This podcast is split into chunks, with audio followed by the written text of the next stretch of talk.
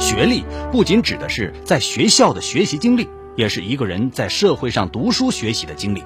在党的第一代领导人中，毛泽东读书最多，任弼时学历最高，周恩来、刘少奇、邓小平均是大学肄业，而陈云说自己只有小学毕业。但无论他们早年或上学堂，或上大学，无论是毕业还是肄业，无论是刻苦学习的学霸，还是潜心革命斗争，每一位革命者都有着丰富的学习经历。请听老林说旧闻：第一代领导集体的学历。听众朋友，广告之后，欢迎您继续收听由林霄带给您的《老林说旧闻》。一九二二年十二月，中共吕莫支部会议同意任弼时转为中共党员。不久，任弼时又接替瞿秋白，担任了莫斯科东方大学中国班西方革命运动史课堂的俄语翻译。一九二四年一月二十五日，任弼时还参加了为列宁守灵等葬礼活动。二四年七月，作为中国社会主义青年团的正式代表之一，他出席了在莫斯科召开的青年共产国际第四次代表大会。一九二四年七月，在圆满完成了学业之后，任弼时启程回国，在共青团中央工作。当时因为张太雷长期离职，两年间由他代理中央书记。三年前，任弼时与刘少奇一起入莫斯科东方大学。但刘少奇读了不到一年，而任弼时却完成了学业，因此任弼时的最高学历应该是莫斯科东方大学毕业。再看看陈云的学历，陈云一九零五年六月十三日出生于江苏青浦县的练塘镇。陈云两岁丧父，六岁那年，他舅舅送他去了私塾，接受了启蒙教育。一九一四年。到练塘宜善初等小学读书，一九一六年，他进入了青浦县乙种商业学校读书。不久呢，却因家里生活拮据，便辍学在家，在舅舅的小饭馆做杂工。天无绝人之路，在舅舅开的饭馆的顾客当中啊，有一位叫杜恒伯的常客，是当地有名望的进步教育家，是练堂公立延安国民小学的校长。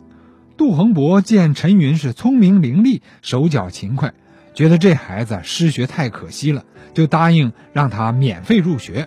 就这样呢，陈云又重新走进了学校。陈云十分珍惜这来之不易的读书机会，便努力的学习。到了一九一九年的暑期，十四岁的陈云是高小毕业了。经人介绍，他离开了故土与亲人，登上了东去上海的小船。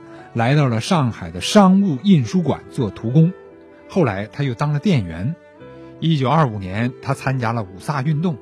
同年八月，任商务印书馆发行所罢工委员会的委员长，参加领导商务印书馆大罢工，并且取得了胜利。随即就加入了中国共产党，开始为劳工组织者从事共产党的活动，曾历任中共青浦县委书记。中共上海闸北、法南区委书记和江苏省委组织部部长，并在中共六届三中四中全会上当选为中央候补委员。一九三三年，他进入了中央革命根据地。三四年，在中共六届五中全会上被选为中央政治局委员，并任白区工作部部长。随后还参加了长征，在担负全军后卫任务的红五军团任中央代表。一九三五年一月，在贵州召开的中共中央政治局扩大会议上，也就是遵义会议上，他坚决支持毛泽东的正确主张。三五年六月，又奉命从四川省天全县秘密离开长征队伍，经成都和重庆秘密来到上海。原来啊，中共中央是派陈云去苏联向共产国际进行汇报。一九三五年的九月，他与陈潭秋、曾山等人一起抵达了莫斯科。向共产国际汇报中国的情况，随后陈云便进入了莫斯科列宁学院学习。莫斯科列宁学院是共产国际的高级学校，建立于二十世纪的二十年代后期。它主要是为共产国际各国培养大批的领导干部。因为各国的语言文字不同，所以呢是按语言来分班。莫斯科列宁学院，陈云主要是学习政治经济学、列宁主义问题、西方革命史、中国革命问题和中共党史。在此，他利用一切时间孜孜不倦地学习。他后来系统的马克思主义经济理论知识，同这一段时间的学习是分不开的。除此之外呢，陈云在以前英文的基础上又重新学习了英文。几个月以后啊。陈云就能够粗略地看莫斯科的英文版的《每日新闻报》，绘画也能够说几句洋文了。第二年五月，陈云还获得了列宁学院学习突击手的称号。在此期间，他还曾在莫斯科东方大学担任教学工作，讲授党建和工会建设课程。不过，陈云的学业并没有毕业，不到两年，也就是一九三七年的四月，陈云被派回国。很多年之后啊，有关部门曾经向陈云建议，把原来填写的高小毕业学历改为大学专科，而陈云却说，要实事求是，不要改。简历的文化程度是指受到的正规教育的程度，不是指实际的水平。我只上过小学，只能填高小毕业。他还说，我永远都是一个小学生。听听这话，是不是让我们当今的一些领导干部感到汗颜呢？在当今社会，学历证书是多如牛毛，不管是一些所谓名人、商人，还是一部分领导干部，虚报学历，用金钱购买学历，动不动就是在职研究生、硕士，甚至博士。而这里面有多少是真实，又有多少是虚假呢？其含金量究竟有多少？和老一辈革命家相比呀？我们真是相形见绌啊！其实，按照现在的观点，在国外留学或者进修，即使是在职进修，也应在学历的范畴。所以，陈云的最高学历啊，不应该是小学，而应是莫斯科列宁学院结业或肄业。最后再说说邓小平的学历。邓小平一九零四年八月二十二日出生于四川省广安县牌坊村。邓小平一九零九年进入私塾读书，学名邓锡贤，而后在协兴乡初级小学与广安县的高等小学学习。到一九一八年，十四岁的邓锡贤高小毕业，顺利的考入了广安县立中学，但不久呢就退学了，因为其父亲在重庆听到了要将举办留法勤工俭学预备学校的消息，他让儿子去重庆进预备学校读书。于是，邓锡贤便来到了重庆，从此中断了学业。一九一九年九月，邓锡贤考上了留法预备学校。那一年啊，他刚好十五岁。学习一年，经过学校毕业考试，法国驻重庆领事馆的口试及体检，合格的有八十多人，邓锡贤就是其中之一，而且是年龄最小的一名。一九二零年十月十九日。历时三十九天，行程三万余里。十六岁的邓锡贤和他的同学们终于来到了法国，但冷酷的现实令他们的梦想很快破灭了。他没有经济力量来维持自己的学业，在法国五年的时光里，实际上他只在学校读了五个月的书，其余时间呢都是在做工，而且是没有多少记忆的苦力。但幸运的是。在困境中求生存的邓锡贤遇见了志存高远的周恩来，这种历史的偶遇改变了邓锡贤的命运，也影响了后来中国的历史。在周恩来等人的引领下，一九二二年二月，邓锡贤参加了旅欧中国少年共产党，即共青团。一九二四年又转为了中国共产党党员。那一年他刚好二十岁。一九二六年年初，根据中央旅欧支部的指示。邓锡贤等在法国受到巴黎警方当局迫害的十七名党团员转道来到了莫斯科，先进入了东方大学，不久呢又转入了中山大学。莫斯科中山大学全称是中国劳动者孙逸仙大学，是联共中央在孙中山去世之后为纪念他而开办的，目的是为中国培养革命人才，学制两年。在波澜壮阔的中国近现代史上，对中国革命影响最大的洋学府，恐怕就要数莫斯科中山大学了。从这所异国学校走出的骄子，陆续成为国共两党的风云人物。其中最著名的无疑当属邓小平和蒋经国。邓锡贤当时呢被分到了七班，学校一共分十三个班，每班二十至四十人。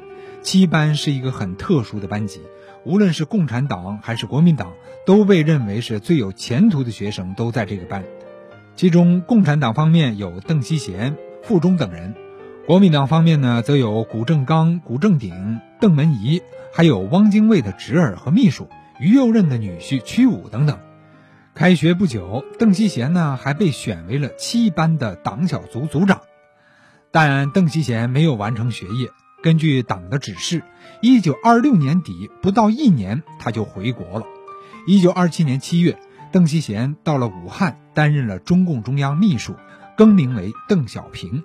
这样看来呢，邓小平的最高学历是莫斯科中山大学肄业。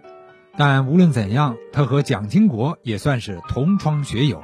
而蒋经国的早期，在这里他也受到了一些马列思想的影响。所以也曾经和父亲蒋介石产生过思想的冲突。在这儿呢，说到蒋介石，我们再来看看蒋介石的学历。他是一九零六年初在浙江宁波龙津中学堂肄业，后来又进了保定速成学堂，但很快又东渡日本了。名义上在日本是读过军校，其实呢也只是培训式的速成学校。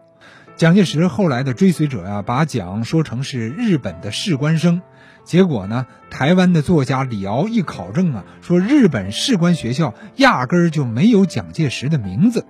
蒋介石当年从保定速成学堂转去日本之后啊，上的只是一个补习班性质的军事补习学校，叫振武学校，只能是这样学校的速成班结业。此后呢，他再没有进过军校。只是在一九一零年冬天被分到了日本的一个炮兵部队，做了一段弼马温啊，就是养马的兵。蒋介石受到的教育呢，显然也是一种中学或者是高中水平的教育，顶多呢也算是干部培训学校的速成结业。虽然他也深受中国儒家思想的影响，看过一些儒学方面的书籍。与宋美龄结婚之后呢，他有时也会捧着一本圣经看。但蒋介石的读书，无论是广度还是深度，与毛泽东相比啊，可以说是相距甚远，差距很大。著名作家、前文化部长王蒙，一年前曾发文一篇《书海彻经毛泽东》，他说读了陈进主编的广西人民出版社出版的《毛泽东读书笔记精讲》，真是振人发聩，有醍醐灌顶之感。一个忙于各种事务的党的最高领导人。读书多到了如此地步，真没想到。该书附列了毛泽东一生阅读和推荐阅读的三十一个书目，就占用了九十四页篇幅。这当然不是他一生阅读的全部，真可谓是琳琅满目、浩瀚汪洋，令人愕然起敬。再看看毛泽东早年发出的“读其书，交其友，创其事，做其难”的心愿。他真是书海、人海、政海、民族抗争之海的弄潮儿，碧波万顷，千帆竞发，突立潮头唱大风。他读了古今中外多少书？读了四书五经，读了二十四史，读了楚辞汉赋、李白杜甫，还读了西方启蒙心学、马列经典、哲学、历史、自然科学。他眼到、口到、手到、心到，写了那么多的读书笔记，抒发了那么多有趣的评论。他从实践出发，以书为机场跑道，起飞升高，翱翔万里，比拟天下，在书海内外掀起风波，激起浪潮，真是亘古少有的奇观。好了，朋友们，今天我们的节目到这儿就结束了。在此，林霄代表后期制作严斌。感谢您的收听，下周同一时间我们再见。